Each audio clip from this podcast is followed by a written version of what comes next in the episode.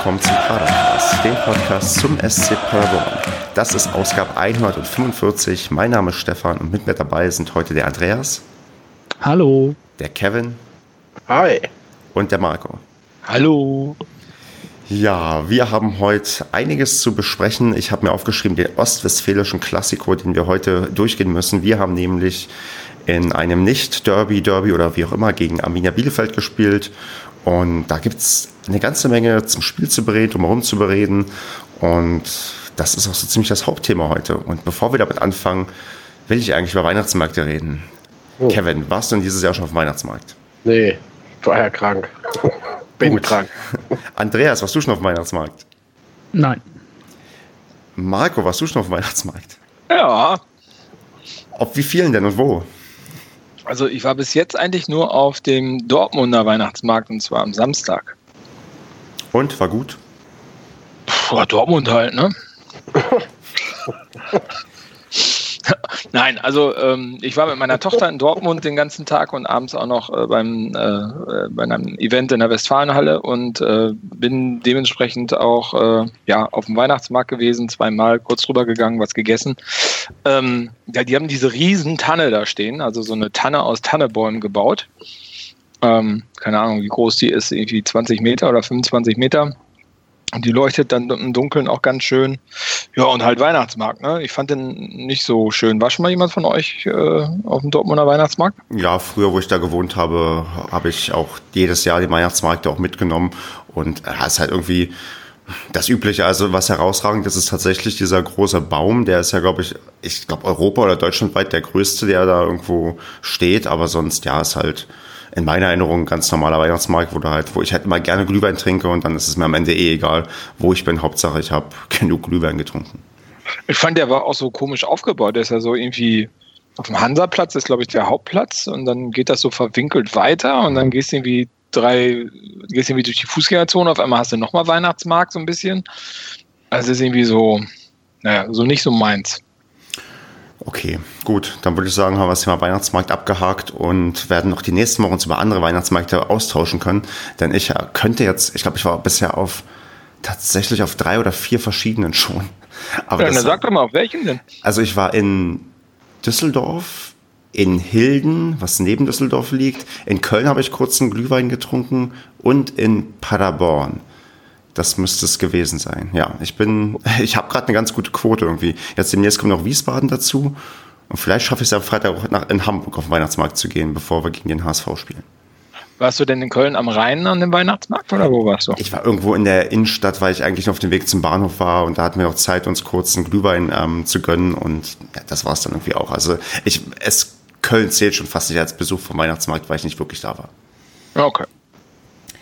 Ja, von dem schönen Weihnachtsmarkt zum schönen Freitagabendspiel gegen Bielefeld. Wir haben vor ausverkauftem Hause ein 2 zu 2 erlebt und ja, bevor wir aufs Sportliche eingehen müssen, wollen, tun, würde ich gerne erstmal was Organisatorisches loswerden. Und zwar das erste Thema Padersprinter. Ich bin nämlich am Freitag nach, äh, Freitagabend angekommen in Paderborn, habe mich am Hauptbahnhof zum ja, zur Bushaltestelle gestellt und hatte die Hoffnung, dass ich da einen Bus bekomme. Aber da sind ungefähr drei bis vier Busse vorbeigefahren, weil am Westerntor die schon ja, recht voll waren. Wobei einige Busse hinten quasi fast halb leer waren, wo du dachtest, okay, der fährt vorbei, hinten ist aber noch genug Platz, um Leute reinzubekommen. Und am Hauptbahnhof wurden es immer mehr und mehr Leute. Und ich war tatsächlich schockiert, dass die nicht fähig waren zu antizipieren, dass bei so vielen Zuschauern vielleicht ein paar mehr Busse benötigt werden. Und ähm, hinterlasse hiermit liebe Grüße an den Parasprinter. Das war echt nicht so geil von euch. Habt mhm. ihr zufällig auch negative Erfahrungen mit dem Parasprinter gemacht am Freitag? Ich habe eine durchweg positive Erfahrungen gemacht. Ich habe nämlich bei uns an der Bushalte mit äh, zwei Kollegen in den Bus gesetzt und habe ein Bier aufgemacht und war eine halbe Stunde später am Stadion. Ach, du bist aber nicht am Hauptbahnhof eingestiegen. Nee. Das ist ja immer so voll, da halten die ja nie. Ich weiß, ich weiß. Stefan, da hättest du am Kasseler Torbahnhof aussteigen müssen. Oder das, genau, gute Idee. Weil nämlich die 68, die zum Stadion fährt. Hm, mein, ich auch saß, ich ja. glaube, ist mein Zug da überhaupt lang gefahren? Weiß ich gar nicht. Ach, das ist alles. Er kann halt die Notbremse ziehen. Stimmt.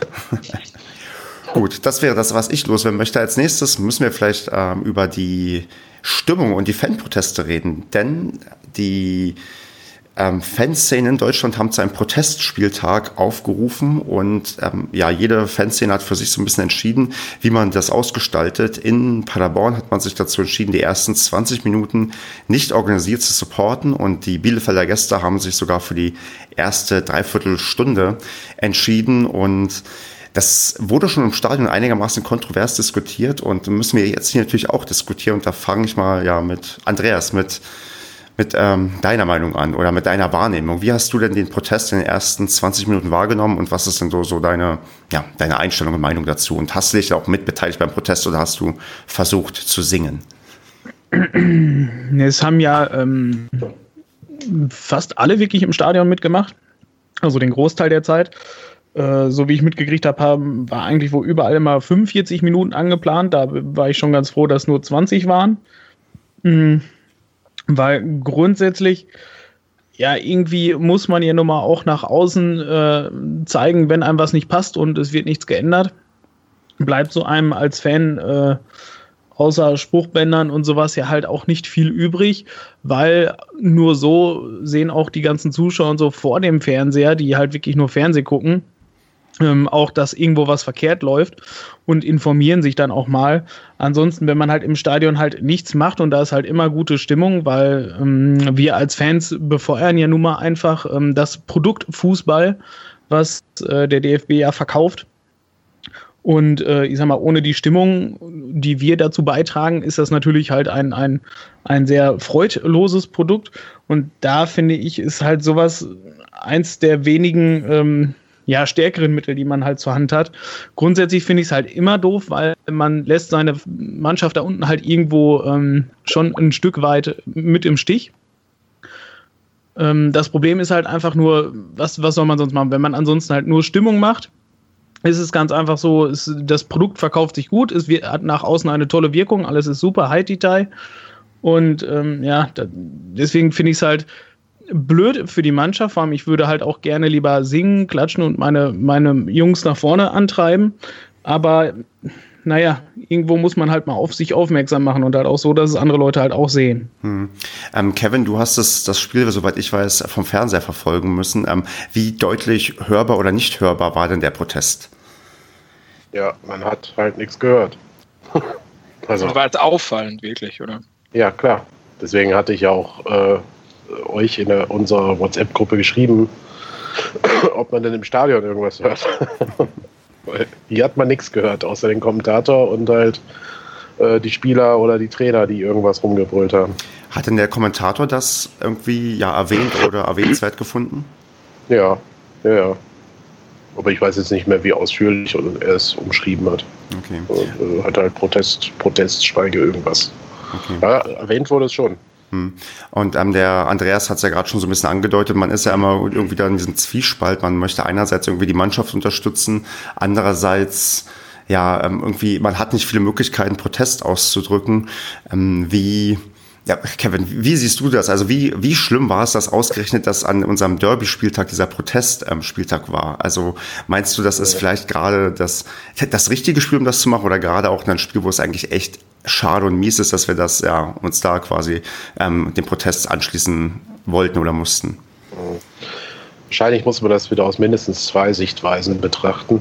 Ähm, aus der Sichtweise des, äh, ja, wie soll ich es jetzt formulieren? Also ich fand es kacke, ähm, weil ich einfach in so einem Derby, das ist jetzt natürlich auch vielleicht einfach blöder äh, Zufall gewesen, dass wir gerade an dem Spieltag das Derby haben. Ähm, ein wichtiges und interessantes Spiel für unsere Fans und auch für die Fans der Arminia. Ähm, mit vollem Stadion kann man sich halt dann auch nach außen hin mal anders präsentieren. Und meiner Ansicht nach, klar, äh, über einen Fernsehsender kommt es rüber, dass nichts los ist, aber andererseits macht man dann natürlich auch nicht so viel Werbung für den eigenen Verein, sage ich es mal so. Denn wenn da die Hütte voll ist und keine Stimmung kommt und der allgemein uninformierte Fernsehzuschauer nichts von diesem Protest weiß, ähm, dann wird er sich halt seinen Teil dazu denken. Abgesehen davon ist es für die Mannschaft halt kacke, gerade in so einem Spiel, wo es dann nicht so läuft, kann, und das haben wir auch in der Vergangenheit gesehen, wenn dann die Stimmung äh, gut war, ähm, dass das halt auch überschwappen kann und das Team dann auch mal so seine fünf bis zehn Minuten hat oder haben kann, wo es auf einmal aufdreht, ne? Ähm, mhm. Oder ganz anders in so ein Spiel reinkommt, vielleicht sogar. Ne? So, das äh, war ja von Minute 1, Entschuldigung, von Minute 1 bis Minute 45 war daher nicht viel. Es war sogar vor Minute Weder von den, weder hm, von den Rängen noch äh, auf dem Platz. Mhm. Ähm, ja, und das finde ich halt schade. Ich äh, kann das natürlich verstehen. Es ist eine abgesprochene Aktion. Es ist ja auch gut, dass die äh, Fanszenen da zusammenarbeiten und zusammenhalten. Äh, das finde ich schon auch gut. Ne? Also man muss sich ja auch nicht alles äh, diktieren lassen von oben. Ähm, ja. Ob dieser Protest jetzt was bringt, ist ja wahrscheinlich auch erstmal egal. Er ist jetzt halt da gewesen und man hat seine Position geäußert. Insofern, das finde ich schon richtig, dass das äh, alle geschlossen gemacht haben. Aber ich finde es äh, im Fall äh, dieses Spiels, äh, jetzt einfach mal aus der egoistischen Paderborner Sicht, äh, ja, finde ich es grenzwertig. Mhm. Und vor allem aber schade. Weil das wäre in diesem Spiel, glaube ich, mit äh, voller Hütte deutlich mehr drin gewesen. Hab heute aber noch einen interessanten äh, Tweet von Haufig äh, äh, ne, von, aus Magdeburg gesehen. Äh, oder Fan von Magdeburg, der ja hier auch schon mal zu Gast war. Und da gibt es einen ähnlichen Kommentar, dass es ja auch bei den Magdeburgern doof war, quasi, dass die Fans still waren. Und der hat dann halt gesagt, ja gut, die Fans sind still, aber der Rest des Stadions kann ja trotzdem Stimmung machen. Kann man natürlich so auch wieder sehen. Ne? Hm. Ist aber bei uns halt äh, schwierig. genau, da, da würde ich, glaube ich, gleich mal zu Marco überleiten, weil ähm, diese, der war ja auch mit dem Stadion und zu dem Rest des Stadions der Stimmung machen könnte. Da hat man ja dann doch eher erlebt, dass die Leute, die halt ja das Spiel beobachtet haben, dann sehr, sehr stark ihren, ich will nicht sagen ihren Unmut geäußert haben, aber doch sehr nervös wurden und das auf die Spiele übertragen haben, wenn hinten herum sich herauskombiniert wurde und das doch eher nervig war, oder Marco? Ja, also erstmal zu diesen, ähm, was äh, der Thomas Haufe da geschrieben hat, äh, finde ich auch ähm, sehr richtig, was er da gesagt hat, weil ich meine, es sind vielfach Leute im Stadion, die sich darüber beschweren, was die aktive Fanszene so macht und so treibt. Ähm, das äh, finde ich mal sehr bedenklich. Und dann, wenn man dann wirklich mal streikt und wenn man wirklich 20 Minuten Ruhe ist, merkt man auch erstmal, was für einen Effekt das hat. Also ich bin jetzt selten jemand, der auf der, also ich stand noch nie auf der Nordtribüne, aber ähm, der jetzt irgendwie sich mal hinsetzt oder so, da muss schon was ganz Besonderes passieren. Aber ähm, auch da habe ich immer das Gefühl, dass die Stimmung äh, hilft und das, das Spiel auch angenehmer gestaltet, auch für den Zuschauer. Und ich finde das sehr gut, dass man mal so diesen Effekt sieht, dass äh, wenn diese organisierte Stimmung, der organisierte Support ausfällt, äh, was das mit so einem Stadion anstellen kann. Ne? Von daher finde ich das sehr, sehr positiv.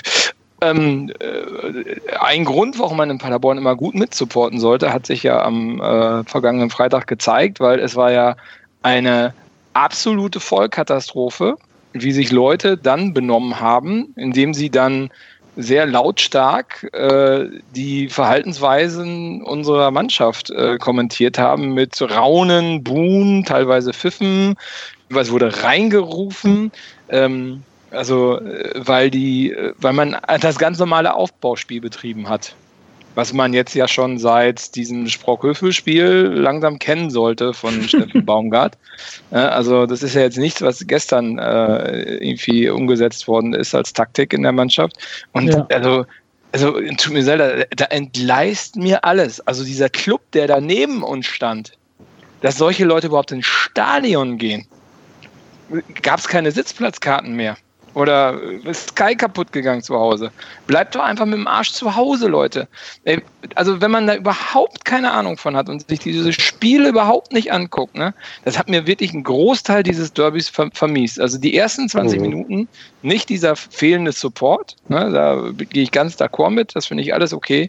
Aber diese Verhaltensweisen von Leuten um uns drumherum, also total inakzeptabel. Und das hat ja dann auch daraus, darin resultiert, dass so ein Hühnemeier irgendwann mal hier so dieses ruhig angezeigt hat während dieser Supportpause. Ne?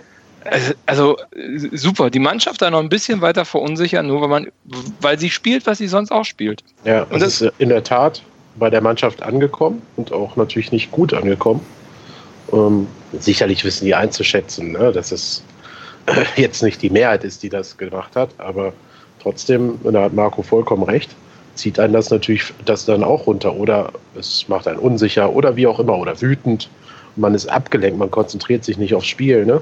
Und oder nicht zu 100 Prozent, weil immer irgendwas dazwischen äh, äh, durchkommt, ne? was einen auch ärgert.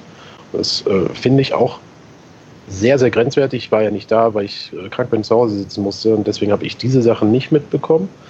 Aber kann ich Marco nur recht geben, wer nach fast zwei Jahren von diesem furiosen Fußball, der gespielt wird, äh, überhaupt keinen Kredit dieser Mannschaft gibt und immer an diesem Erfolgsrezept oder Konzept äh, rummäkelt, egal ob man jetzt mal ein 4-4 oder 5-5 kassiert hat oder ob man mal verloren hat sogar. Aber es ist ja ein Witz dagegen, was man für einen Aufwärtstrend äh, diese, mit dieser Mannschaft und diesem Trainerteam geschaffen hat. Ne? Also ist schon eine Undankbarkeit auch irgendwo. Ne? Ja, ja, da, ich finde auch, Marco, du hast da gerade echt die besten Worte gefunden, die man dafür finden kann. Also auch mit der Deutlichkeit, ich kann das eigentlich nur so unterschreiben und möchte da eigentlich nichts mehr ergänzen. Also ich glaube, da hast du, also besser kann man es eigentlich nicht ausdrücken, wie, ja, wie unangemessen und inakzeptabel halt das Verhalten von einigen Leuten auf der Tribüne war. Klasse. Danke, gerne wieder. ähm, Stimme ich so zu. Weil, also, um da, um jetzt mal von dem dann drüber hinauszugehen, möchte ich dann vielleicht, ja, bezüglich der Proteste, weil sie scheinen ähm, eine gewisse Wirkung erzielt zu haben, weil heute zumindest die Meldung kam, dass man ernsthaft jetzt drüber nachdenkt oder vielleicht sogar schon beschlossen hat. Man ist sich noch nicht ganz sicher, weil es ist bisher nur ein Gerücht, was glaube ich aber auch bei Kicker schon ähm, ge, ja, gepostet wurde, dass man wohl drüber nachdenkt, die Montagsspiele in der zweiten Liga komplett abzuschaffen, was halt ein Wahnsinnserfolg wäre, wenn man das wirklich durch diese Protestaktion hm. halt hast, mit ähm, voranbringen konnte. Hast du die Alternative denn gelesen? Ich glaube Samstagabend, oder? Nee, Sonntagabend 2030. Okay. Nein, Samstag 20 Uhr. Habe ich gerade noch Samstag 20 ja. Uhr, okay. Mhm. Ich habe auch was von Sonntag 20 Uhr gelesen. Also. Ich glaube, da kommt die erste Liga oder so hin. Glaube ich auch, ja. erste Liga, ja. Es ja, ist Sonntagabend 20 Uhr, super. Es ist natürlich. Ja, Stefan? Es ist natürlich nicht optimal, das da anzulegen, aber das, wenn der Montag wegfällt als Spieltag, dann hast du ja. auf jeden Fall zwei Urlaubstage, die du dir wahrscheinlich sparen kannst bei gewissen Ja gut, Fahrten. wir sind ja dann in der ersten Liga. Also insofern fällt er ja wieder nicht weg. Nein, aber wieso kann man nicht einfach zum Teufel komm raus? Ich weiß, das ist alles wegen der Kohle, Kohlemacherei, aber wieso macht man nicht einfach dieses alte Gerüst Samstag, Sonntag, tagsüber? Da können alle Leute in Ruhe, entspannt ins Stadion gehen, wer will können ein paar Bierchen trinken und müssen nicht mit dem Gedanken äh, nach Hause gehen, ich muss jetzt morgen früh um sieben los. Na, weil ja. der Stadionbesucher das ist halt nicht die Zielgruppe, das ist halt völlig egal. Ja, das, also. das, das meinte ich ja gerade. Ja. Mir ist bewusst, was die DFL da äh, im Hinterkopf hat und auch was die Vereine, die da mitziehen, im Hinterkopf haben. Aber boah, aber ich Wobei sag, wenn, ein, ein Samstagabend für uns ja wieder nicht relevant sein kann. Ne? Also selbst wenn es so kommen sollte mhm. und wir steigen direkt wieder ab und dadurch dann wieder in der zweiten Liga ankommen und ähm, äh, den Genuss dieser Samstagspiele dann auch sind, äh, sind, haben wir ja trotzdem diese zeitliche Beschränkung, sodass wir nie auf Samstagabend gelegt werden, oder? Gut, auswärts schon. Ja, gut, auswärts schon, klar. Aber Wie lange? Samstagabend Heimspiel.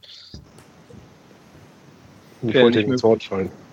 Passt aber. Nein, ja. also ein Samstagabend Heimspiel wäre ja nicht möglich bei uns, genau. oder sehe ich das falsch? Nee, wird wohl so bleiben, aber insgesamt ist es ja trotzdem ein relevantes Thema, weil lassen die dann doch irgendwie mal auf dem Samstagabend uns gegen den, ja, gegen irgendeinen großen ähm, Absteiger der HSV oder so legen, da hast du natürlich schon wieder ein bisschen ja, andere Sachen, die du dann irgendwie erledigen musst, um das Spiel irgendwie zu gucken. Und da ist ein Samstag deutlich stadiongängerfreundlicher als ja, dann der Montagabend.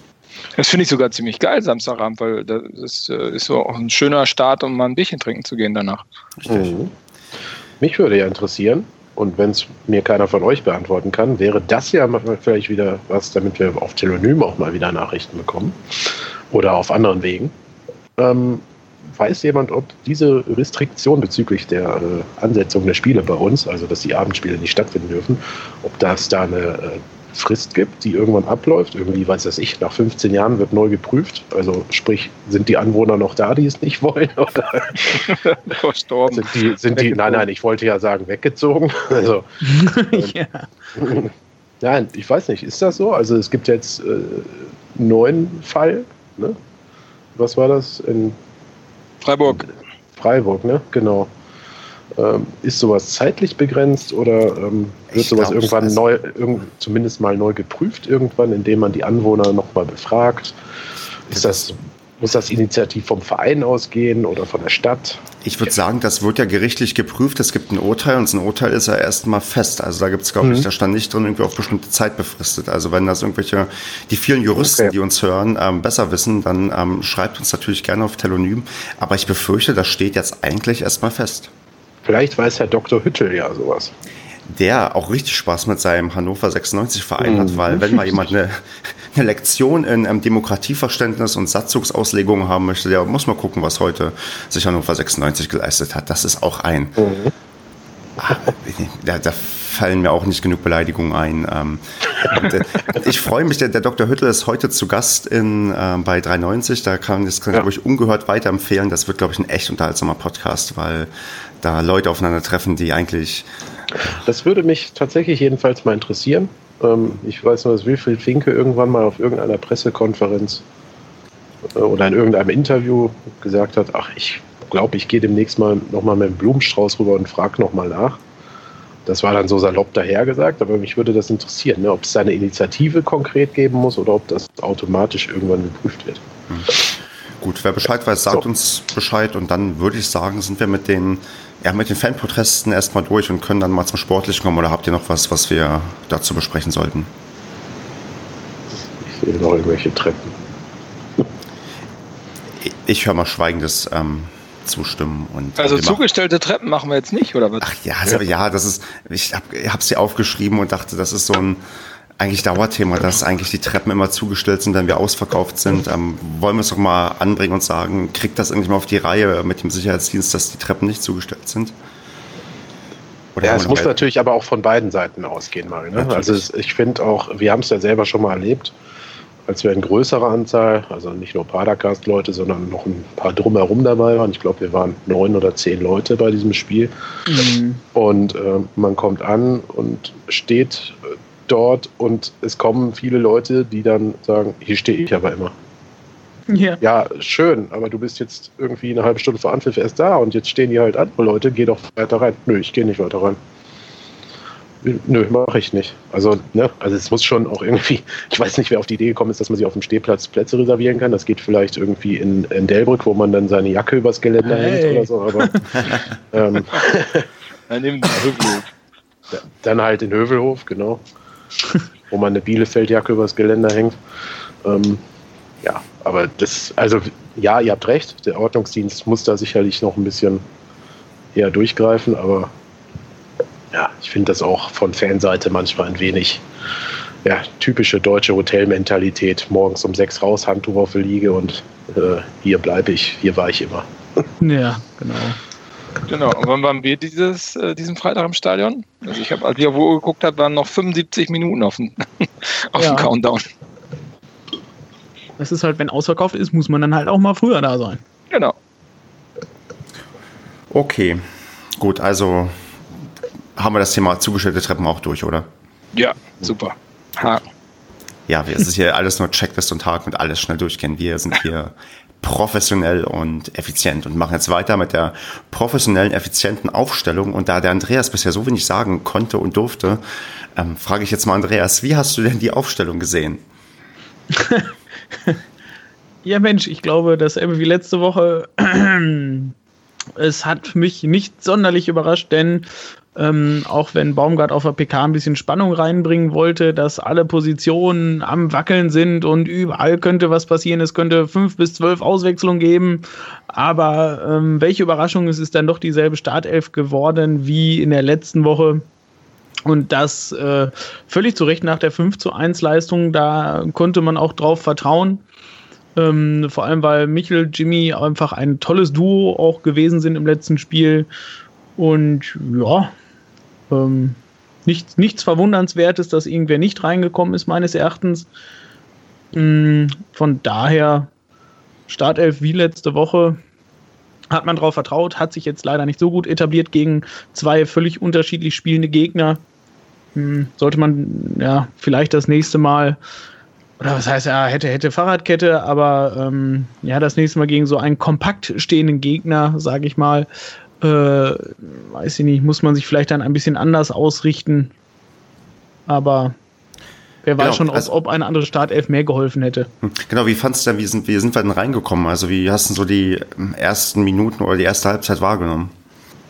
Ja, es war ein relativ naja, schwacher Start von uns, fand ich tatsächlich. Ähm, Bieledings hatte reichlich Chancen, halt keine richtig gefährlichen, aber äh, sind oft bei uns vors Tor gekommen. Wir wiederum sind kaum oder fast gar nicht in der ersten Hälfte zu, ähm, mal zum Torabschluss gekommen.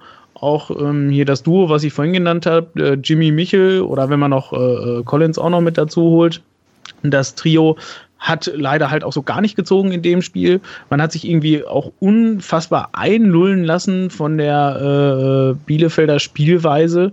Also es wurde halt alles wirklich wahnsinnig eng gemacht. Ähm, die haben uns keinen Raum gegeben, haben vorne sehr hoch gestanden, haben hinten sehr hoch verteidigt, aber halt alles sehr, sehr kompakt, wie gesagt. Und ja, weiß nicht, da ist es uns halt die ganze erste Hälfte auch irgendwie überhaupt nicht gelungen, mal irgendwie uns so durchzukombinieren, wie wir das jetzt sonst gewohnt waren oder wie, was unsere Stärke halt ausmacht. Und ähm, ja, so kam Bielefeld halt so, so zu ihren Torschüsschen und ja, wir halt zu, zu gar nichts. Also taktisch haben die es halt gut gemacht, aber halt nur schade, dass ähm, wir es nicht geschafft haben. Vielleicht auch, weil keine Stimmung, keine Anfeuerung da war, was die Jungs mal ein bisschen hochgepusht hätte, vielleicht in schwierigen Situationen noch. Äh, was Kevin vorhin sagte, das muss man ja auch wirklich ganz klar so sehen. Ähm, aber dass, dass da gar nicht so nach vorne geklappt hat, das fand ich schon echt schade. Hast du nicht gesagt, im Stadion äh, sieht so aus, als hätte Bielefeld einen Mann mehr auf dem Platz? Nee. Ne? Also, wer war das denn? Stefan, warst du das? Nee, aber vielleicht der, der das gesagt hat, meinte den Schiedsrichter, oder? aber an dem lag es wirklich nicht. Nee, ist richtig, ja. Ähm, äh, Kevin, hast du denn so ein paar Lichtblicke in der ersten Halbzeit gesehen vom, Fern äh, vom Fernseher aus oder malst du ein ähnlich düsteres Bild wie, wie Andreas, dass wir eigentlich gar nicht richtig ins Spiel gekommen sind? Boah. Also, was heißt nicht richtig ins Spiel gekommen sind? Bis zum Mittelfeld hin oder bis, sagen wir mal, zum zweiten Drittel sah das eigentlich ja alles so aus wie immer in Anführungsstrichen. Aber so wie Andreas es gesagt hat, dann Richtung Tor, also konkret Richtung Tor, hat Bielefeld es halt unheimlich gut verteidigt, ähm, fand ich. Die haben sich sehr gut auf unsere Spielweise eingestellt, ähm, muss man da auch mal zugeben. So, dass da nicht viel kam, also das stimmt schon. Ähm, was mir halt auffällt, ist, dass Bielefeld eine ruppige äh, Gangart an den Tag gelegt hat, was für einen Zweitligisten auch der in akuten Abstiegsregionen äh, sich gerade aufhält, ähm, sicherlich auch angebracht ist und auch normal ist. Und immer wenn wir solche Gegner haben, die uns auch mal auf die Socken treten, ähm, ja, habe ich das Gefühl, dass, dass wir dann aus dem Tritt kommen. Also dass wir dann nicht unser Spiel aufziehen, weil unsere Jungs sich dann, entweder sind sie, sind sie beeindruckt, haben Angst, wie auch immer, Respekt, können viele Gründe sein, aber ähm, so, ihr, ihr, versteht, was ich meine. Also das war in Darmstadt so, das war äh, schon bei zwei, drei anderen Spielen auch so. Ähm, also immer wenn uns jemand auf die Socken tritt und wir dann dadurch immer aus dem Rhythmus gebracht werden, können wir nicht momentan bisher zumindest nicht so komplett umschalten, dass wir dieses Spiel annehmen und sagen, okay, ihr macht das jetzt so, dann machen wir mit und äh, schalten dann irgendwann nochmal wieder einen Gang in die andere Richtung. Ähm, das klappt so nicht und das hat man in der ersten Halbzeit vor allem gemerkt. Ähm, da hat komplett so dieser Drive äh, nach vorne gefehlt, beziehungsweise Bielefeld hat uns da halt doch den Zahn gezogen. Ne? Hm. Aber das muss ich halt auch mal angucken. Äh, stell die Bielefelder Spiele mal neben unsere. Genau. Äh, ein Vogelsammer zum Beispiel, der ist Offensivspieler und ist ein Tank. Ähm, also der ist, glaube ich, dreimal so breit wie Clement zum Beispiel. Ähm, äh, ich meine, gut, Fabian Klos sowieso, der ist groß und äh, auch ordentlich breit und so weiter. Ne? Also die haben schon äh, ordentliche Schlachtrosse da, sage ich mal, auf dem Platz gehabt. Und natürlich auch mit viel Zweitliga-Erfahrung. Ne? Also das kommt ja dann auch noch hinzu. Die fehlt vielen Spielern von uns, auch wenn wir jetzt äh, schon ein paar Spiele absolviert haben.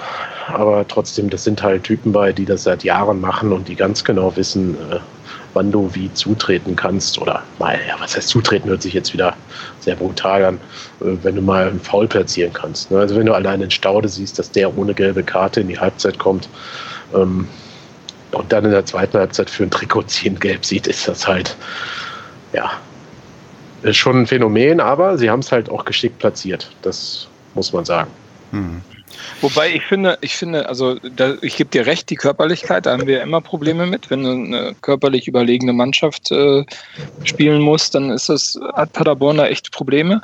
Ähm, ich fand aber auch, also ich weiß jetzt nicht, wer es gesagt hat, aber irgendjemand hat wirklich gesagt, es sieht so aus, als hätten die einen Mann mehr auf dem Platz. Ich fand, gerade in den ersten ja, 20 Minuten oder so, haben die unwahrscheinlich geschickt verschoben. Ne? Also genau. Es war an der Mittellinie, war Schluss, weil die immer in Überzahl waren. Und wir mhm. haben es nicht dann mehr hinbekommen, uns daraus zu kombinieren.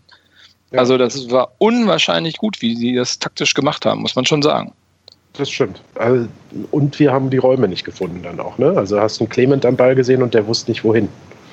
Genau. Ne? Ja. Dann ging der halt irgendwie parallel äh, nach links oder rechts der Ball oder halt wieder zurück auf äh, Schonlau oder Hühne und äh, beziehungsweise auf einen der Außenverteidiger.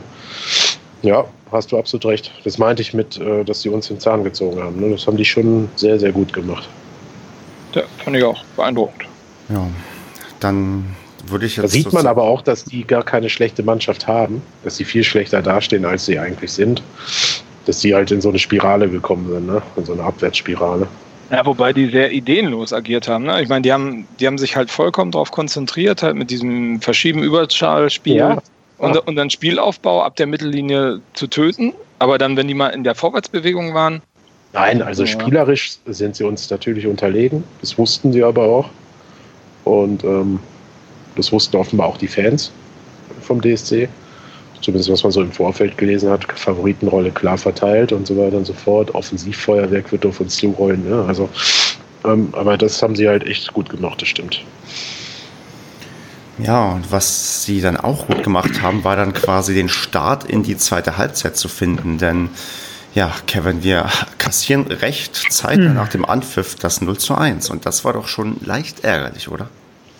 Ja, leicht. Besagter Vogelsammer. Hm. Ja, ich weiß nie, wie ich wie ich es beschreiben soll. Es ist oft das klassische Muster, wie gegen uns die Tore fallen. Ne?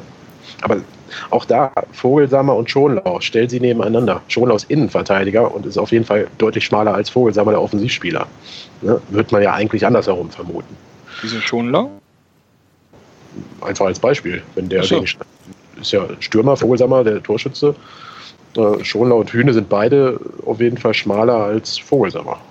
Marco, du fragst aber, du fragst wahrscheinlich, weil am Hühnemeier der Spieler war, der Vogelsammer zugeteilt war beim 0 zu 1, oder? Mhm. Genau, der stand halt einen Meter zu weit weg. Ne? Der genau, Vogelsammer hat, sich einfach gelöst und Hühner hat, äh, stand einen Meter zu weit weg. Und während Hühner dann diesen Meter gelaufen ist, hat Vogelsammer abgezogen. Genau, das hat er aber auch gut gemacht. Ja, das stimmt. Das äh, ja, war ein Stellungsproblem, würde ich mal so sagen. Mhm. Aber ja, Marco, kriegen wir denn unser Verteidigungsproblem damit eigentlich nicht mehr in den Griff, wenn wir nicht mal gegen ja, Bielefeld das schaffen, gegen eine angeschlagene Mannschaft irgendwie keine Tore zu kassieren? Also wie, wie groß sind deine Sorgen, dass wir das, ja, dass uns das nochmal irgendwann richtig auf die Füße fällt? Ja, ich glaube, das ist uns schon längst richtig auf die Füße gefallen, im Rahmen, was ich jetzt richtig auf die Füße fallen nennen würde, äh, durch die äh, Spiele gegen äh, Sandhausen, Magdeburg und Kiel. Ähm, aber ich meine, und Pauli, ja, kann man auch nehmen, wobei, wenn du siehst, wo Pauli jetzt steht, äh, ist halt auch eine ziemlich äh, gute und auch sehr äh, ja, routinierte Mannschaft. Ähm, ich glaube, dass, ich weiß nicht, ich glaube, das ist halt immer noch so ein Entwicklungsschritt, ne? Und du siehst halt, dass in der Liga 2 die Vereine auch äh, ja, gewiefter sind, die Qualität halt durchweg höher ist und dass halt so kleinere Fehler da relativ schnell in, in, in Gegentore resultieren. Und wenn du so hoch stehst, um das irgendwie zu hindern, bräuchtest du irgendwie, glaube ich, echt eine Weltklasse, ja, da weiß eine Weltklasse, aber eine, eine, nochmal eine ganz andere äh, Nummer an Innenverteidigung und auch an Variabilität, nochmal ein Mittelfeld, was auch noch in die Defensive reingeht. Und ich glaube, dass du in dieser Liga, also solche Leute wirst du nicht nach Paderborn kriegen oder du musst halt irgendwelche Talente äh, wieder in Sprockhövel oder so auflesen. Aber ich glaube, die Spielweise ist immer sehr anfällig für kleine Fehler, auch in der Abwehr oder im Mittelfeld. Und wenn du dann halt nicht schnell genug umschaltest und dann die individuellen Fehler da hast, wie zum Beispiel ein Stellungsspiel, wo du einen Meter zu weit weg stehst, dann hast, fängst du in der zweiten Liga ein Tor. Glaube, ja, aber wir haben doch mit ähm, Hünemeyer und Strodig zwei Endverteidiger, die Bundesliga-Erfahrung haben. Warum ähm, kriegen ja, wir das also, jetzt irgendwie nicht auf die Straße? Also, Finde ich Quatsch. Also Strodig hat jetzt ein Jahr bei uns in der Bundesliga gespielt und danach bei Fortuna Düsseldorf und da war er mehr oder weniger ja auch nicht so wirklich äh, super gut. Ne? Also ich meine, und auch ein Hünemeyer, gut, der hat mit uns in der Bundesliga gespielt, dann hat er in der zweiten Liga in England gespielt, da ist er auch aufgestiegen und dann hat er aber auch schon fast nicht mehr gespielt. Also ist ja jetzt auch nicht, dass das jetzt hier ein erfahrener Premier League-Spieler, der fünf Jahre lang im, im, äh, im Erstligakader mit, keine Ahnung, was ich, 150 Einsätzen bei äh, wie hieß das Kaffo, der gespielt hat, bei Brighton, Brighton. gespielt hat. Ja, genau. Also das ist ja, also das ist ja, das wird ja, ja. dann auch zu sehr gehypt, finde ich. Ne? Also das ist jetzt hier nicht irgendwie ein Weltklasse-Verteidiger, der jetzt wieder zurück Klar. nach Hause kommt. Aber wenn wir von den gestandenen Zweitliga-Profis bei Bielefeld reden, dann können wir doch eigentlich das Gleiche von uns aussagen, dass wir auch wirklich gestandene. Profis da haben und das ist eigentlich besser Ja, aber nicht so viele. Okay. Nicht, nicht so viele und äh, was ähm, er auch schon gesagt hat, was Marco gesagt hat, wir haben halt einfach eine ganz andere Ausrichtung unseres Spiels. Und ich muss dazu noch sagen, dass es 1 zu 0 für Bielefeld auch echt gut gemacht war und ich glaube, dass es auch schwer zu verteidigen ist, weil diese Flanke, glaube ich, sogar gegen den Lauf kommt von Hühne, meine ich. Nee, nee, nee, nee, nee. Naja, nee, auf jeden Fall. Also ich habe es mir gerade ein paar Mal angeguckt. Also dann ist, dann ist, er in die falsche Richtung erst gelaufen, kann das, ich weiß es nicht. Also es sah er hat sich einfach geschickt aus. gelöst. Also er ist einfach geschickt in, in dem richtigen Moment ja. einfach mal einen Meter zur Seite also, gegangen. Gut, also für mich gab es deutlich äh, leichtsingenigere Gegentore in dieser Saison, die wir uns die gefangen haben, wie zum Beispiel auch das 2-1. Ähm, das war gar nicht so leicht zu verteidigen. Also das finde ich okay, aber generell ist es genauso wie Markus sagt. Erstens die offensive Ausrichtung, zweitens diese Teams gerade mit dieser Erfahrung können halt auch diese kleinen Fehler ganz schnell ausnutzen. Das ähm, finde ich auch gar nicht so schlimm. Ähm, das Problem ist dann einfach, dass wir noch viel leichtere Tore kassieren. Also wie gesagt, bei diesem 0-1, das kann passieren, das hat der Vogelsammer auch extrem gut gemacht. Da hat er gezeigt, äh, wieso der letzte Saison so stark war. Mm. Also das finde ich okay. Zumal wir auch schnell den Ausgleich dann wieder äh, besorgt haben. Genau, zu denen können wir auch gleich jetzt, denke ich mal, ähm, hinübergehen. Und ja, da ähm, unsere neue Wunderwaffe scheint ja Standards durch Clemens zu sein, oder Andreas? Ja, es ist, war dieses ganze Spiel auch, ähm, dass die größte Gefahr wie immer durch Standards kam und ja, es kam wieder ein, ein Freistoß Clement. Ähm, Schonlau mit dem, mit dem Kopf oder mit dem Hinterkopf quasi verlängert über den Torwart hinweg ähm, ins lange Eck. Kann man mal so machen. Also sah ganz nett aus, äh, sah ein bisschen seltsam aus, aber war cool. Aber was halt ein bisschen erschütternd ist, äh, dass wir vor allem in so einem Spiel waren ja wirklich, eigentlich, war ja eigentlich nur Gefahr, wenn Clement irgendeinen Standard geschossen hat, ähm, eine Ecke geschossen hat, einen Freistoß geschossen hat oder sowas. Und dass aus dem Spiel, ich kann mich da jetzt auch nur an eine oder zwei Szenen erinnern, wo Jimmy alleine irgendwo durchgelaufen ist, der da drei, vier Gegner hat aussteigen lassen ähm, dann einmal auf, auf Träger rausgespielt hat, der dann knapp daneben gezogen hat. Da hatte Kevin, glaube ich, noch geschrieben, von wegen, oh, den hätte Träger machen müssen. Mhm. Weil das einfach super rausgespielt war. Aber ansonsten war es ja auch alles komplett nur Standards, worüber wir gekommen sind. Und äh, das wird, das ist, das ist ein bisschen gefährlich, finde ich. Aber was meinst du mit dem Moment? Also in Heidenheim war das ja keineswegs so, oder? Ja. Ja, in Heidenheim nicht. Also wenn der Gegner mitspielt, ist es ja was anderes. Dann kommen die Stärken von anderen Mannschaften, äh, von, ja. von den anderen Spielern ja auch zum Tragen. Aber ich sag mal, es gibt ja nur Mannschaften, äh, sich halt so kompakt gegen uns, wie jetzt Bielefeld zum Beispiel. Ja, ja. Und die andere Hälfte spielt halt mit. Und das sind die, gegen die wir halt meist auch gut aussehen, weißt wie, wie, wie Köln, wie Heidenheim, ja, halt auch gegen Pauli, gegen die wir super gespielt haben, auch wenn wir es nachher verloren haben. Ähm, das ist, wenn, nee, wenn die Gegner ich, mitspielen, dann ergeben sich für uns Räume, dann können wir halt auch äh, über Jimmy, über Michel, auch über äh, Tepete, äh, können wir halt da richtig Meters machen und die Gegner überlaufen. Bloß wenn die halt so kompakt und so, so, so dicht gepresst zusammenstehen und so körperlich sind, dann schaffen wir es auch nur durch Standards halt von, von Clement oder ähm, ich weiß nicht, ob Ritter bisher äh, irgendwie diese Saison irgendwie groß irgendwas noch schlagen konnte, wahrscheinlich nicht, weil, weil Clement einfach nur durchgespielt hat. Aber das finde ich halt schon ein bisschen, ernüchternd, weil ich sag mal, wenn sich ein Clement mal verletzt oder im Winter jetzt halt das dicke Angebot kommt oder sowas, dann wird das schwierig gegen solche Gegner. Ich meine, was halt fehlt, finde ich, ist ähm, dieses Überbrücken des Mittelfelds. Ne? Also da es ist, glaube ich, gar nicht so am Strafraum, weil wenn wir wirklich am Strafraum dran sind und in einer schnellen Vorwärtsbewegung sind, sind wir, glaube ich, immer extrem gefährlich.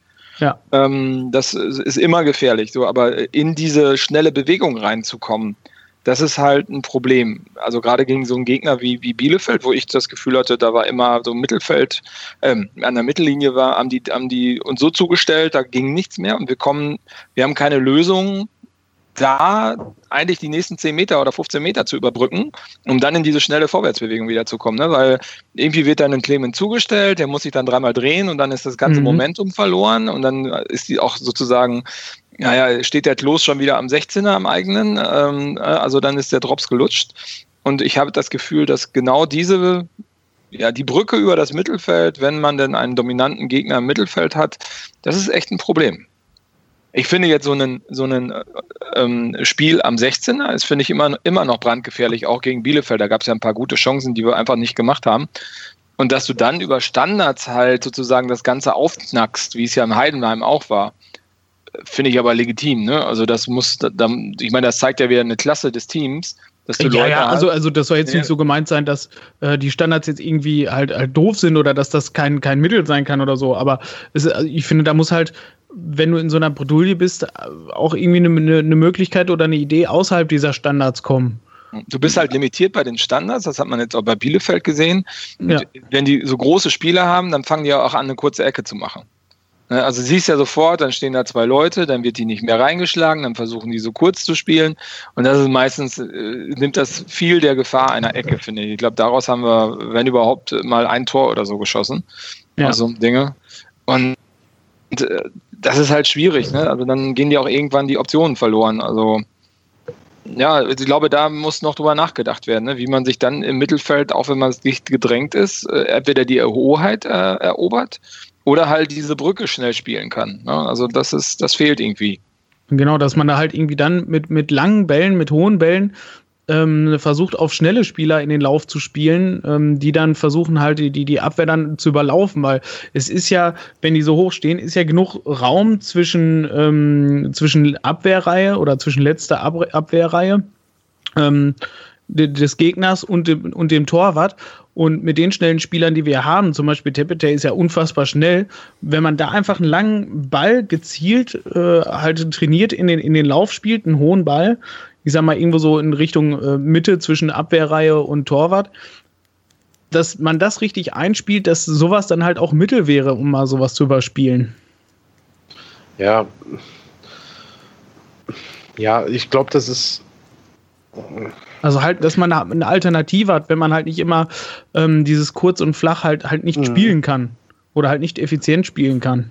Ja, das meinte ich vorhin mit, ne? Sobald die einmal auf den Fuß steigen, ist unsere Mannschaft so ein bisschen zurückhaltend, ideenlos, weiß ich nicht, äh, verängstigt.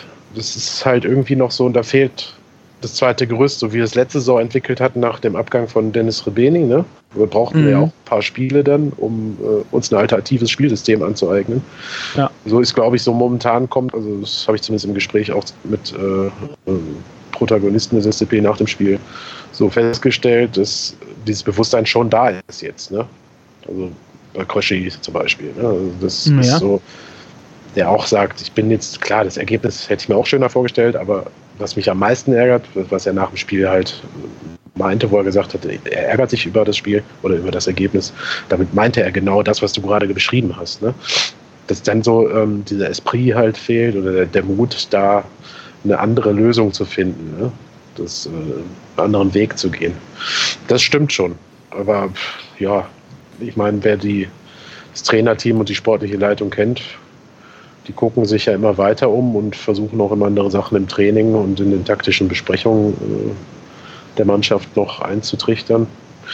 Ich denke schon, dass es da noch eine Lösung geben wird. Braucht man auch, weil in der Rückrunde ähm, wird es für einige Vereine, die unten drin hängen, auch um Existenzen gehen. Mhm. Und dann werden die mindestens so kämpfen, wie Bielefeld das gemacht hat. Ne? Also ja da muss man dann schon äh, nochmal einen anderen Ansatz finden.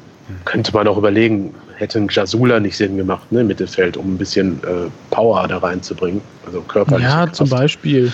Ne, hätte man überlegen können, muss es immer Tepete sein, der sich da auch teilweise festgerannt hat, der diese Situationen, wie du sie gerade beschrieben hast, ja gar nicht erspielen konnte, weil Bielefeld so geschickt sich gestellt hat, dass es diesen tiefen Raum für ihn wo du sagst, den Steilpass und dann seine, seine Sprintschnelligkeit auszuspielen, war kaum möglich. Ne? Also das, ja.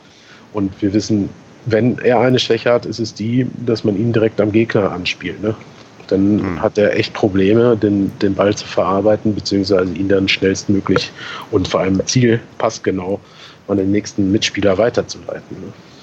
Deswegen, da müsste man, aber das ist ja auch alles ein Lernprozess. Das wird der Steffen Baumgart auch sehen. Also, ja, natürlich, vor allem, vor allem, wir reden da jetzt auch nachher drüber, weißt du, also vor ja, dem klar. Spiel habe ich es ja auch noch äh, in meiner Vorstellung auch genauso geschrieben, mhm. dass dieselbe Startelf, genau die hätte ich auch genauso auflaufen lassen. Ja. Ja, und das meine, ist ja auch ein schöner Vertrauensbeweis für so eine Mannschaft dann mal. Ne? Okay, wir ja, haben das klar. gemacht und äh, wir haben uns das verdient, haben sie ja auch nach so einem Spiel in Heidenheim. Ähm, absolut richtig. Ich hätte, ja. mich hätte interessiert, ja. wie in so einem Spiel halt, wenn äh, Baba fit gewesen wäre, ähm, ob der gespielt hätte vorne drin und dann halt Michel und Zulinski drumherum und dafür Tepete auf der Bank zum Beispiel oder was auch immer. Was, was beim Thema Vertrauen mir gerade noch auffällt, was man auch einmal bemerken kann, ist, dass Baumgart sehr, sehr lange gewartet hat, bis gewechselt wurde. Der erste mhm. Wechsel kam nämlich erst in der 71. Minute, was ja. auch ein recht klares Zeichen war, wo du gesehen hast, okay, er vertraut der Mannschaft und ähm, denkt, okay, die packen das irgendwie noch. Und ähm, ja, leider war es nicht so, denn wir haben da ja recht, ähm, ja, kurz nach der 60. Minute, ähm, wo man eigentlich normalerweise Zulinski auswechselt, das ähm, 2 zu 1 kassiert, wo ähm, ja, Basti Schonlau nicht ganz so gut aussieht, nachdem er kurz vorher das ähm, 1 zu 1 geschossen hat. Ähm, ja, Kevin, wie hast du denn die Szene gesehen? Willst du darüber viel erzählen, wie das 2 zu 1 gefallen ist? Habe ich ja vorhin schon angedeutet. Im Endeffekt ist es auch dazu hart, wenn man da urteilt, war ein Fehler.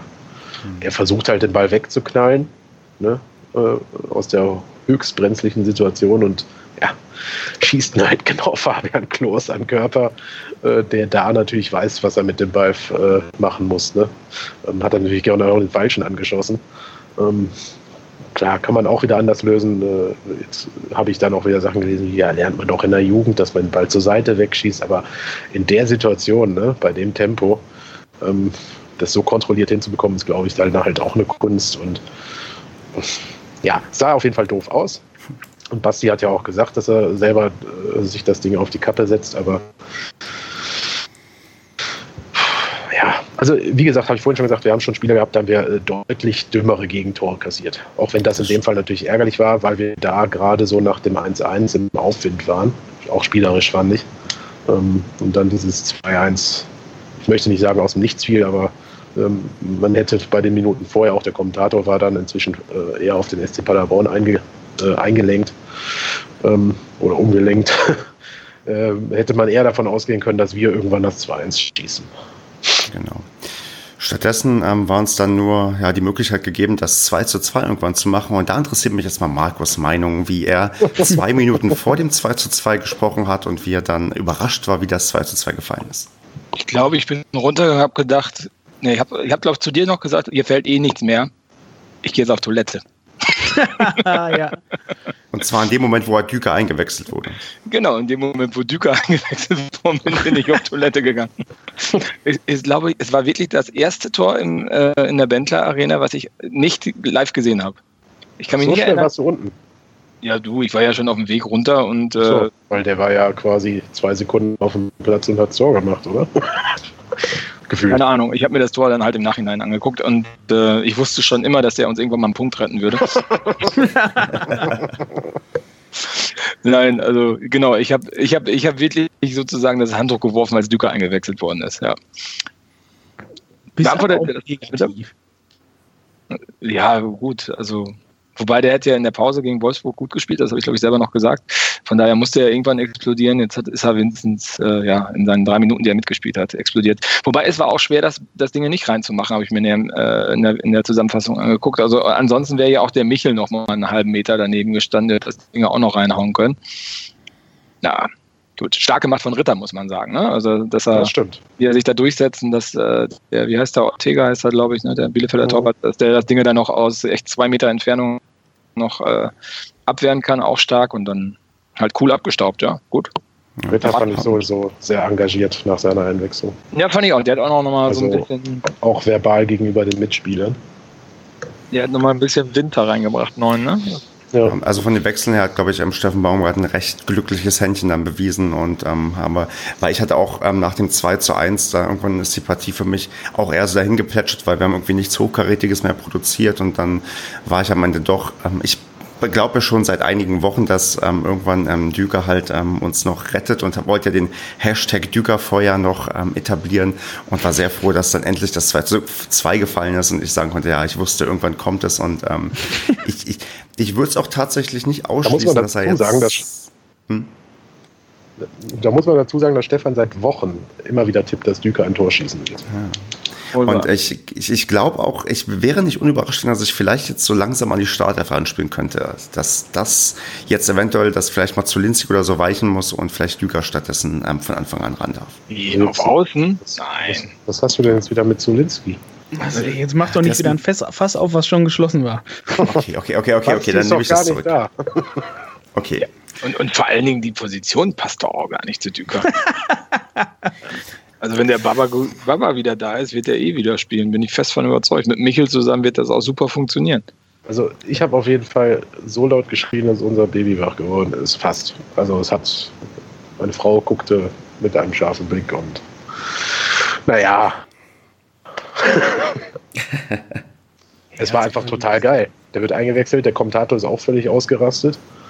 Und äh, ja, Und das Schöne waren ja die Reaktionen von den Mitspielern. Die haben sich richtig für ihn gefreut, dass er endlich sein Tor gemacht hat. Also das hast du wirklich gemerkt, dass dann nicht irgendwie so war, ja Mensch, ausgerechnet Düker trifft. Nee, die Leute haben sich wirklich für ihn auch mitgefreut, dass er das Tor gemacht er hat. ist auch extrem beliebt in der Mannschaft. Echt? Ja, ja. Mhm. Ist auch echt, also jetzt die letzten paar Wochen, dadurch, dass er jetzt äh, in Wolfsburg und so getroffen hat, habe ich ihn dann auch mal ein bisschen näher kennengelernt durch diese Interviews und so. Ähm, ist echt ein cooler Typ. Also hätte ich gar nicht so erwartet, also von der Wortgewandtheit überhaupt, von der Einstellung, vom Humor. Ähm, Ja, weil der wirkt halt immer so unfassbar schüchtern halt. Ne? ich glaube, so, der ja. braucht tatsächlich, ja, hast du recht, war er auch lange Zeit. Ich glaube, das ist so ein Typ, der echt eine Zeit braucht, um irgendwo anzukommen. Was mich Ja, aber hier geil. gewundert hat, weil er halt mit Schwede quasi gekommen ist. Ne? Also das, ja, Ja, weiß halt auch nicht, wie gut die sich beiden verstehen, ob die ähm, gut. aus Magdeburg Best Friends sind oder vielleicht auch eher so professionell zusammengearbeitet Nee. haben. Aber spielen immer Uno zusammen. und, Uno. Geil. ja, und äh, Düker ist wohl oft der Gewinner. Zumindest ziehen die sich immer gegenseitig damit auf. okay, dann ähm, Jeder, dass er es am besten kann, ne? Das wusste, ich wusste das von Marco, jetzt irgendwas da noch kommt. Marco, willst du noch was Gemeines zum Schiedsrichter sagen oder bist du mit der Schiedsrichterleistung einigermaßen zufrieden, weil wir doch, glaube ich, während des Spiels recht unzufrieden waren?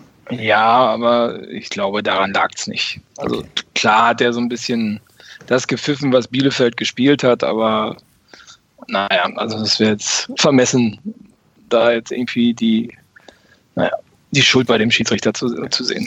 Also Nein, dieses Fass machen wir auch nicht auf. Nein, da- ich finde, sowas ist halt immer nur so, so, so ein Faktor halt mit dabei. Ne, also wir haben mit Sicherheit nicht wegen dem Schiedsrichter verloren, aber es war, der. Schiedsrichter hat auch, ich sag mal, so im Flow von Bielefeld halt gespielt. Ne? Also jedes Mal ähm, dann so diese, diese, diese kleinen Fouls und sowas, was, was Bielefeld, wo Bielefeld ja nur darauf gewartet hat, wo die geführt haben. Ähm, wo einfach immer nur dieses kleine Kontakt suchen und dann halt sofort hinschmeißen. Das hat der Schiri halt auch immer sofort dankend mitgenommen. Ähm, und wenn ich, das, das finde ich halt immer nur so krass, wenn man immer dann so die Schiedsrichter vergleicht, wie zum Beispiel halt, wenn man so einen Gräfe da hat, weißt du, der einfach da nur müde guckt, nicht mal die, den Unterarm hochnimmt, einfach mit zwei Fingern hoch zeigt und das Spiel läuft dann halt einfach weiter und äh, das Spiel wird halt viel schneller äh, oder halt, du hast so einen Schiri, der halt dann jeden Popel dann, äh, den die Spieler dann anbieten, halt abpfeift. Das, das finde ich, sowas darf einfach grundsätzlich nicht sein, dass du so einen riesen Unterschied zwischen Schiedsrichtern hast in der Spielauslegung. Der, der, der Kicker hat ihm ja auch Schwächen der Zweikampfwertung, äh, Bewertung mhm. ähm, ja, attestiert. Und ich, das ist tatsächlich so, wo ich dachte, okay, hatten schon einige Schiedsrichter, hatten mal vor ein paar Wochen jemanden, der angenehm viel laufen lassen hat. Und das ist eigentlich die Art und Weise, wie ich das irgendwie lieber mag. Und wenn dann, da hast du jetzt wieder den Schiedsrichter gehabt, der, wie du gerade gesagt hast, Andreas, der dann wirklich sehr, sehr, sehr kleinlich pfeift und manchmal so, wo du denkst, okay, gerade pfeift das bei den Bielefeldern, ähm, wenn die liegen ab und wenn wir dann liegen, dann wird einfach weitergespielt, wo ich auch so manchmal dachte, irgendwie, ja, wir haben deswegen nicht unentschieden gespielt, wir haben deswegen die Gegentore nicht kassiert, aber es war schon so, wo ich dachte, ja, irgendwie hat mich das auch noch mitgenervt zu dem ganzen Drumherum, was vielleicht mich noch genervt hat. Aber ja, klar, Schuld in Anführungsstrichen daran, dass wir nicht gewonnen haben, ist der Schiedsrichter nicht gewesen. Herr Gräfe, bitte, Herr Gräfe. Ja, wobei der in Deutschland, äh, in Deutschland sage ich schon, in, in Paderborn auch nicht so beliebt ist. Wir hatten ja. Ja, ich weiß, wir äh, hatten da mal eine komische Begegnung. Richtig. Ja, aber die Partien, die aber er alle danach gepfiffen hat, hat er unfassbar geil gestaltet. Nee, nee, gegen Wolfsburg das ähm, Spiel ähm, auswärts, wo er irgendwelche komischen Elfmeter gepfiffen hat und ähm, irgendwelche nicht gepfiffen hat, war auch nicht unbedingt die beste Leistung, die er gebracht hat. Daran kann ich mich nicht erinnern. Das, das kann mich sehr gut dran erinnern. Ja, die, die war, also da hat doch Lukas Kruse damals so großartig gehalten. Das ist so das Spiel, ja, wo Basti heute noch drüber redet. Ja. Grüße an Basti. Grüße, ja. Okay, haben wir noch was zum Spiel, Leute? Ja, und zwar möchte ich gerne vom Kevin wissen, weil äh, man kann ja leider bei Sky nicht mehr äh, das Spiel nachgucken, die Spielwiederholung nachgucken. Und mich hat wahnsinnig interessiert, weil du hast irgendwann mal zwischendurch geschrieben, dass Baumgart völlig ausgerastet wäre und äh, sich ausgelassen hätte am äh, Mobiliar und am Personal. Das, das erzähl doch mal eben, was, da, was, was, was und wann das passiert ist. Das hast du aber nett beschrieben. Das war kurz vorm Abpfiff oder kurz vor, also wir hatten doch genau den Freistoß durch Dräger dann an, der, an unserer Seitenlinie quasi, wo Baumgart auch steht hin und her rennt, wie auch immer. Und der wütete da, glaube ich, rum, warum auch immer. Es gab, glaube ich, keine gelbe Karte. Er hat erstmal mit dem Schiedsrichter und dann hat er aber grundsätzlich, glaube ich, äh, eine, eine Wutrede, so wirkte es am TV, man hat es ja nicht gehört, äh, weil dann ja auch Support da war hat man ihn also nicht mehr verstanden, ähm, wütete da hin und her und wollte gerade nach rechts rennen. Da stand dann halt Co-Trainer Sterning, den er dann zur Seite schob, sage ich mal in Anführungsstrichen, wo der Kommentator halt dann auch gesagt hat, selbst der Co-Trainer muss jetzt dran glauben. Und dann schießt Träger diesen Freistoß ins Tor aus. Er ist ja völlig ausgerastet. Der Schiedsrichter pfeift ihn dann auch noch ab und er hat irgendwas in die Trainerbank äh, geschossen. Ich weiß nicht, ob es eine Flasche war, ob es, keine Ahnung, es flog irgendwas da rein. Der ist völlig am Toben gewesen. War wahrscheinlich aber auch ein Ausdruck darüber, dass er halt auch mit der Gesamtleistung dann nicht zufrieden war und das hat sich offenbar da in diesen letzten ein, zwei Minuten entladen. Ähm, vielleicht war er auch stinkig, dass man das 2-2 schoss und er quasi damit signalisieren wollte, so nach Motto, ja, seht ihr Jungs, hätte da mal früher angefangen zu spielen, hätten wir das Ding gewonnen. Ich weiß es nicht. Auf jeden Fall, es, es war wieder ein klassischer Baumgart, diese Spielwiederholung geben, hätte ich, glaube ich, daraus definitiv ein neues Gift gebastelt. Schön. Also Scherning, aber die haben sich nie, also es war ja keine böse Absicht, der ist nicht hingegangen und hat Scherning böse anguckend weggeschubst, sondern er wollte halt die, Grund, die Seitenlinie wieder nach rechts hin dann auch hinschießt oder passt. Und dabei war halt der Co-Trainer im Weg und äh, links davon stand der Linienrichter und ja, bevor er den Linienrichter weggeschoben hat, hat er halt dann seinen Co-Trainer weggeschoben. es, es, war auf jeden Fall sehr, sehr amüsant. Ja, so kennen und wie, lieben wir unseren Trainer. So ist es. Gut, dann würde ich entspannt überleiten zum Sonstiges und rundherum Segment, was man noch so abhaken kann. Ähm, als erstes möchte ich darauf hinweisen auf die Spendenaktion der aktiven Fanszene, die jetzt wieder sammelt für einen guten Zweck zur Weihnachtszeit. Ähm, man kann, glaube ich, so eine Weihnachtskugel kaufen, aber man kann auch so spenden. Ähm, ich verlinke auch den ja, entsprechenden Artikel, wo drin steht, für welche ähm, sozialen Organisationen gesammelt wird. Ähm, ist eine feine Sache, sollte man sich beteiligen, wenn man ein bisschen Geld oder Pfand übrig hat von den Bechern und einfach ja mal ja, mitmachen. Mm, dann richten wir Glückwünsche aus an den Paderball, denn ähm, der Paderball-Blog wird heute ein Jahr alt und ähm, Marco, kam es dir schon vor, als wäre schon ein Jahr rum? Mir irgendwie nicht. Mir kam es vor, als wäre es schon länger. Also ich habe gar nicht gedacht, Echt? dass das noch so jung ist. Ja, ich habe das so als festen Bestandteil des, äh, der Social-Media-Aktivitäten, die nicht vom Verein die sind ja eh sehr übersichtlich äh, gemanagt werden rund um den SC Paderborn. Ähm, ja, ich hatte es, war so alt eingesessen, dachte ich jetzt schon, aber trotzdem herzlichen Glückwunsch. Genau. Also mach weiter so, Jan. Wir sind Fans und wir bleiben Fans. Und demnächst kommst du hoffentlich mal wieder vorbei und erzählst uns was zum Thema Taktik und warum.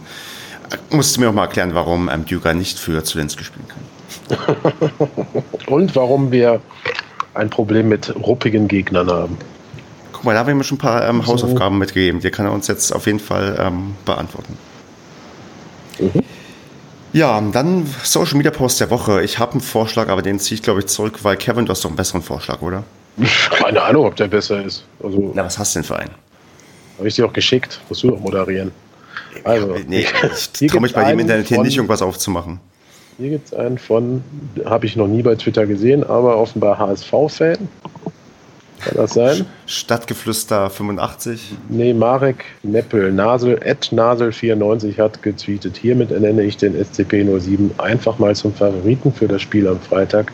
Vielleicht hilft es ja was. Hashtag HSV. Ja.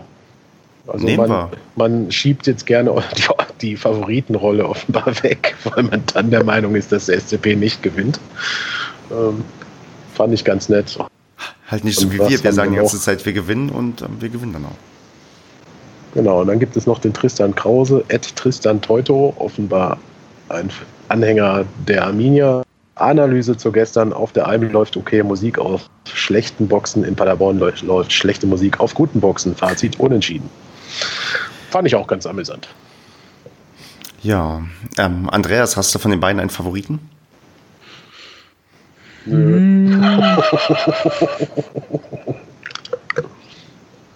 Also wenn, dann bin ich definitiv eher dafür, dass wir Favorit sind, weil die Favoritenrolle hat uns bisher immer ganz gut gelegen. Aber hast du das gerade zugehört? Ich frage dich nach einem Favoriten ähm, für den Social Media Post der Woche.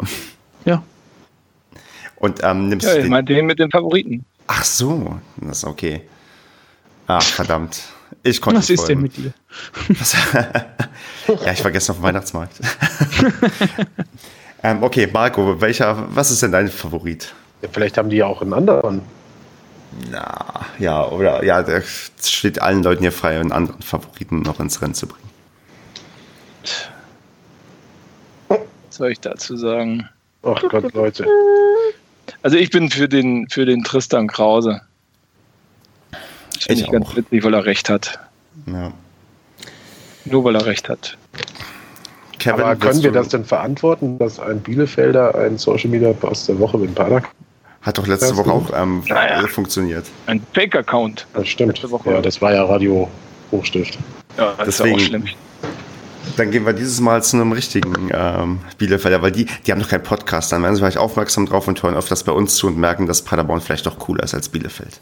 Ganz bestimmt. so. Der Plan wird aufgehen. Dann komm, vergeben wir den ähm, Social Media Post der Woche nach Bielefeld. Oh, ja, ja. Ja. Hm. Ja, wir kennen keine ja. Tabus.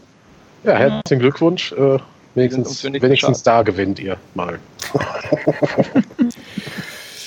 Tippen wir mal unser abschließend noch ähm, das Spiel gegen den HSV. Kevin, wie geht es denn aus am Freitag? Äh, aus Sicht des Pader SC Paderborn 3 zu 2. Weil wir gegen solche Mannschaften, wie Andreas vorhin festgestellt hat, sehr gut aufspielen können. Also ich gehe zumindest nicht davon aus, dass der HSV sich hinten reinstellt. ähm, äh, hoffe ich jetzt mal. Und deswegen äh, erwarte ich da einen schönen Schlagabtausch. Andreas, wie spielen wir? Ja, ich habe ja vorhin schon äh, ganz klar bekundet, dass uns große Gegner ganz deutlich äh, eher liegen. Und von daher äh, äh stolzes 4 zu 0. Marco. Ich tippe einen 3 zu 3. Warum? Weiß ich nicht, weil das einfach nahe liegt momentan für mich. Und ich schließe ab mit einem 1-0 für den HSV, weil ich davon ausgehe, wenn ich den HSV zum Favoriten annenne, dann gewinnt am Ende wir und ich kann dann freudestrahlend am Freitag in Hamburg feiern. Du hast ja gerade, also das seht ihr ja nicht, liebe Zuhörer. Gerade, bevor er das gesagt hat, stand da noch 0 zu 1. Also jetzt steht da 1-0, aber da hat dich Markus Tipp äh, nochmal schwanken lassen, ja? Ein bisschen schon. Mhm. Oh, Influencer. Genau, der Basti tippt in Nichtanwesenheit, würde ich sagen, ein, der ist auch 100. Pessimist. 2 zu 0 für den HSV. Es sei denn, er korrigiert es noch. Oder 87 zu 82. Nee, Genau. äh, 2-0, glaube ich. Mhm. Mhm. Ihr seid mir ja tolle Fans. Wer fährt denn hin? Wer ist denn alles in Hamburg? Ja. Aufzeigen. Ach, sieht man ja nicht. Würde ich, Ja, gerne. aufzeigen, aufzeigen, aufzeigen. Würde ich Also ich bin ziemlich gerne. sicher da. Okay, Schön für dich. der Pack dir ein Eis. Also Mal ich, gucken. ich gucke lieber zu Hause. Regnet es nicht, ist nicht kalt.